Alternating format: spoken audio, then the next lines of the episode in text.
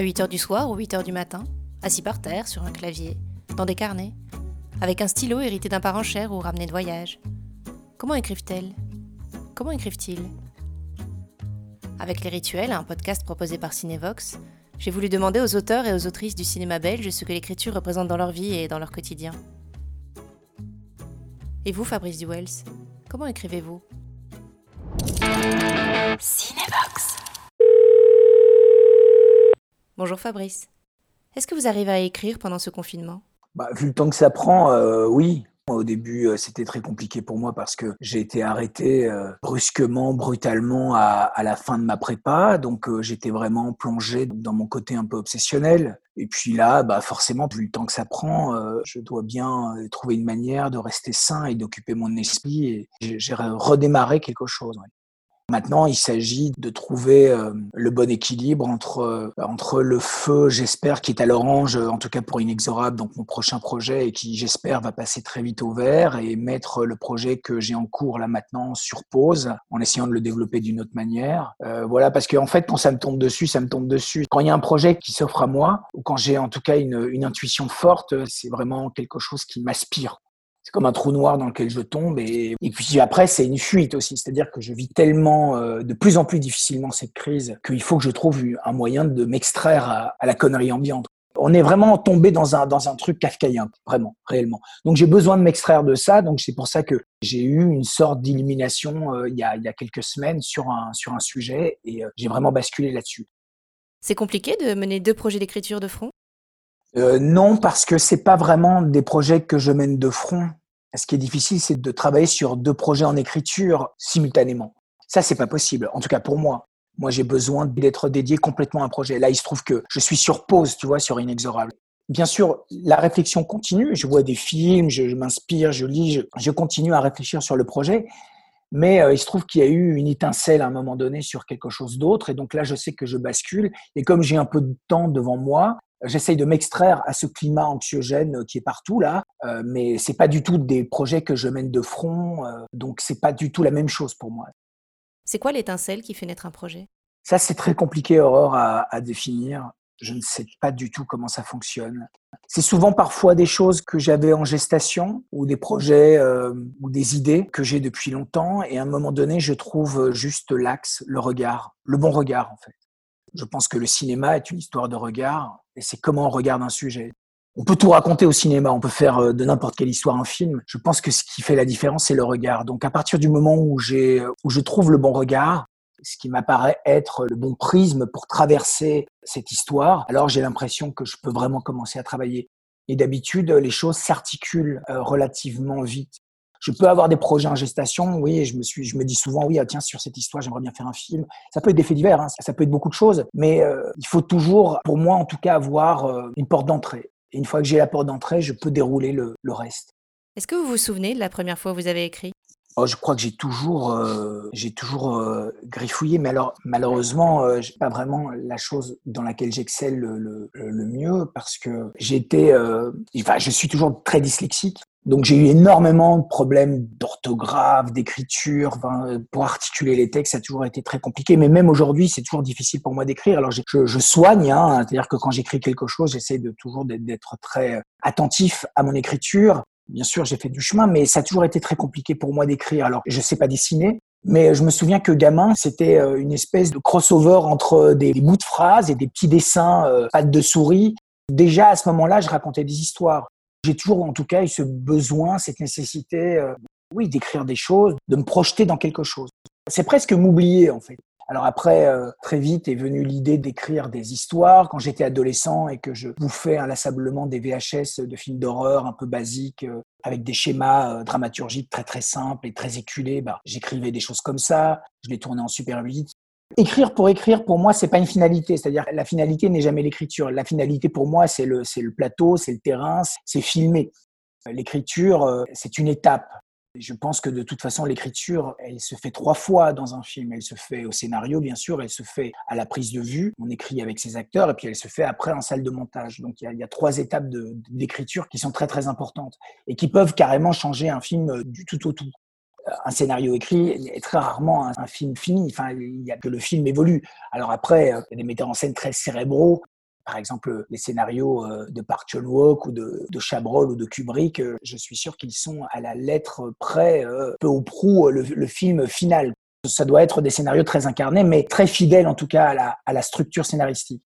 Dans le cas de, metteurs en scène plus intuitifs comme je suis, effectivement, le chemin peut fluctuer et peut se transformer et s'articuler complètement autrement.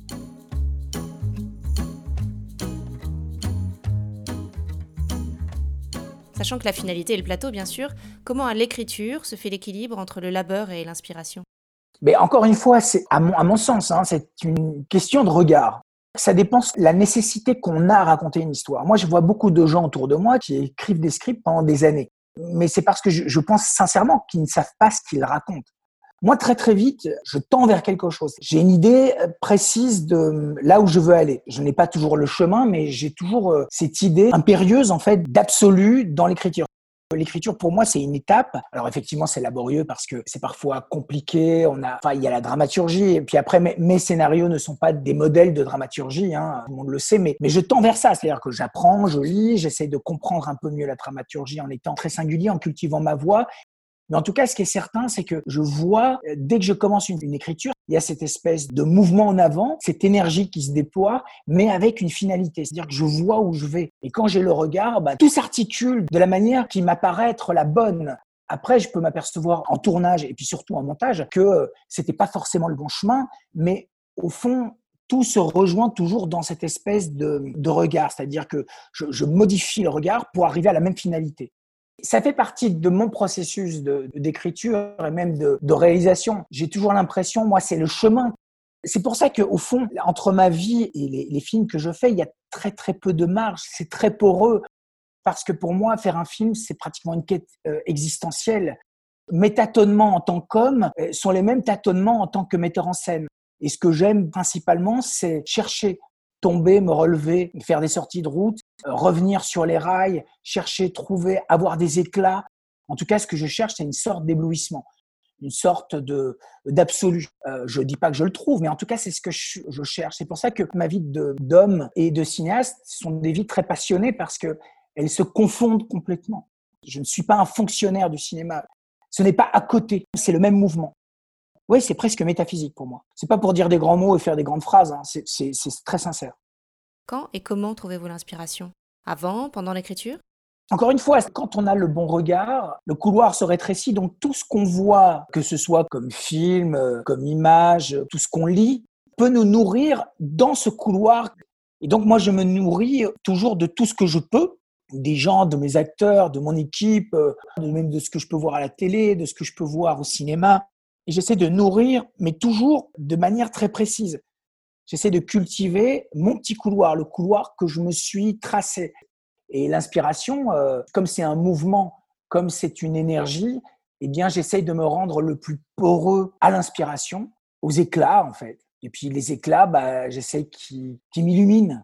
Donc, je me mets euh, en état de, de disponibilité totale et j'essaie d'être le plus inspiré alors, ça marche pas toujours, mais je me contrains à ça, mais, mais je me contrains pas difficilement. Mon chemin est un chemin passionné, donc euh, au fond, je dois plus me méfier de ma propre passion, de mes propres éclats passionnés, de ma propre euh, exaltation qui peut parfois m'aveugler.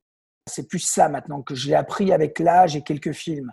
Mon état exalté et passionné peut me faire dévier, en tout cas, du bon chemin. L'écriture, vous y pensez tout le temps ça, ça peut vous réveiller la nuit? Oui, quand il y a des idées euh, très très fortes, très puissantes qu'on ne veut pas euh, lâcher. Quand j'ai une idée forte, je la note sur mon téléphone, dans mon téléphone, mais il peut s'avérer que le lendemain matin, on se relise euh, et c'est une catastrophe. L'écriture en tant que telle, le labeur, enfin, c'est comme ce que dit Kurosawa, c'est-à-dire que Kurosawa, quand il parle d'écriture, de scénario, il dit euh, ça ne sert à rien de, contempler la montagne euh, qui est au loin, euh, il faut juste marcher pas à pas et un jour on arrivera au, sommet de la montagne. Je me contrains à, avancer pas à pas en gardant le cap. Mon métier de cinéaste, je me considère un peu comme un, comme un capitaine de, de frégate. J'ai un cap, j'ai une mission et jusqu'à la finalité du film, ben, j'essaye de garder ce cap.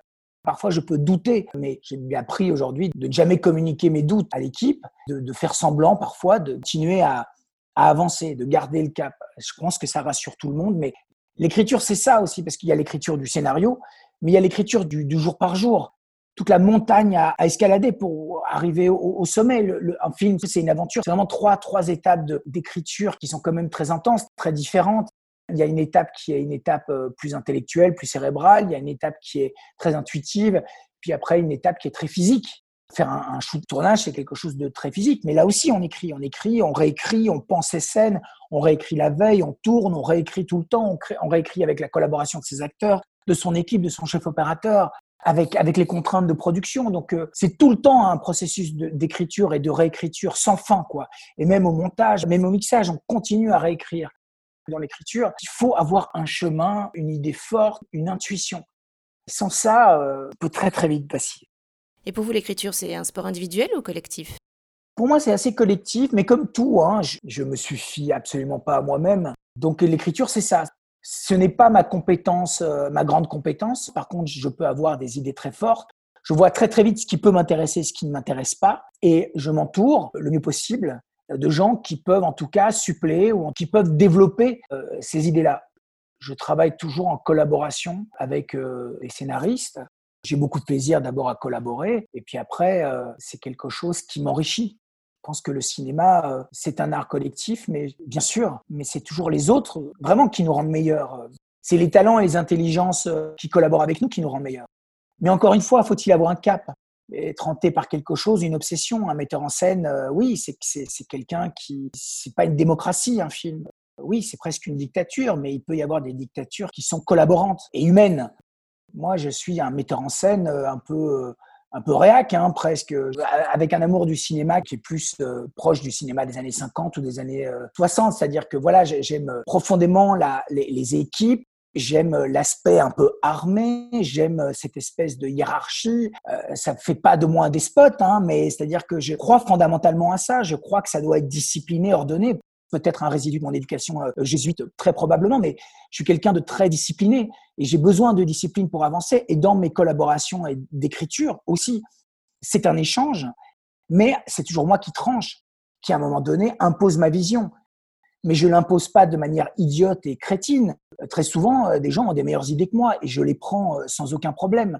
C'est un processus d'écriture, mais encore faut-il garder son leader. Il faut garder sa vision, l'absolu de là où on veut aller. Quand vous sentez-vous prêt à partager vos idées?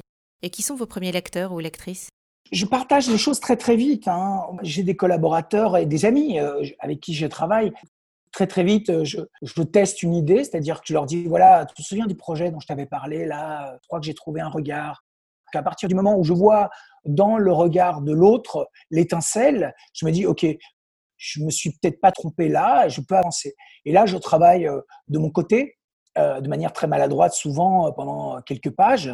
Et puis après, j'envoie à mes collaborateurs. Et mes collaborateurs réagissent là-dessus et suppléent, généralement beaucoup mieux. Et donc, sur cette base-là, c'est un ping-pong on discute et puis on articule l'écriture. C'est ma vision, mon intuition forte sur un regard, et puis après, c'est euh, l'addition des intelligences et des talents.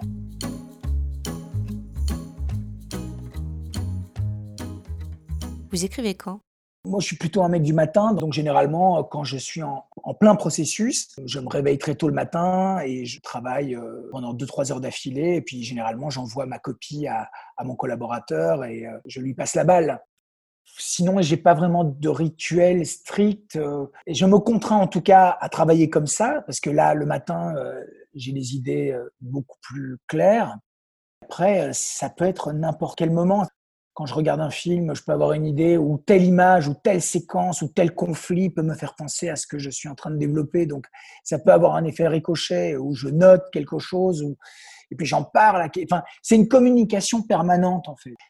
C'est-à-dire que moi, je suis vraiment profondément euh, quelqu'un qui a besoin de communiquer. C'est très très difficile pour moi d'être isolé. C'est pour ça que je vis aussi mal cette période. En plus, je ne sais même pas pourquoi on est isolé comme ça. Enfin, ça me paraît complètement débile. Enfin, ça c'est un autre sujet. Mais j'ai besoin de communiquer avec les gens avec lesquels je travaille tout le temps. J'ai besoin d'un contact, d'un échange permanent. Parce que cet échange me, me, stimule, en fait. Euh, c'est pour ça que j'ai des collaborateurs aussi, euh, aussi fidèles, que ce soit euh, Manu de Meulemester ou, ou Manuel Dacos ou, ou même mon, premier assistant, Freddy Verhoeven. C'est quelqu'un avec lequel j'ai un, un contact permanent ce que Freddy peut me dire sur le climat, sur les problèmes de production, peut me faire réagir d'une certaine manière Ce dialogue me permet toujours euh, d'être très alerte, d'être très vivant et de chercher tout le temps. C'est-à-dire que je n'ai aucune certitude quand je fais un film. Je me défends d'avoir des certitudes. Je peux avoir des intuitions fortes.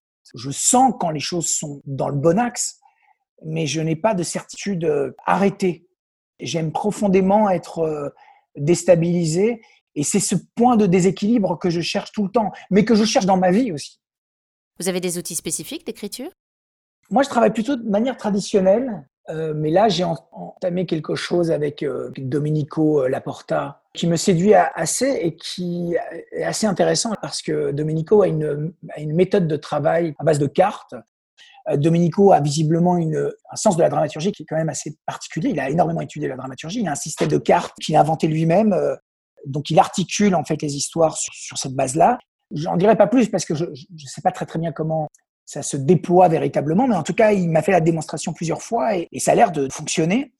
C'est assez passionnant parce que c'est quelque chose de très nouveau pour moi, complètement nouveau et euh, qui avance, euh, oui, qui avance très vite.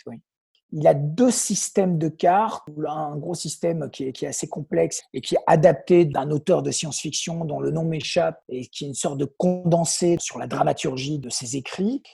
Et puis après, il a un système de quatre cartes qui est assez, assez incroyable et qui, en tout cas, me, me fascine assez pour l'instant, m'intéresse et me confronte. Et puis surtout, euh, les résultats sont, sont probants parce que j'ai une vision claire.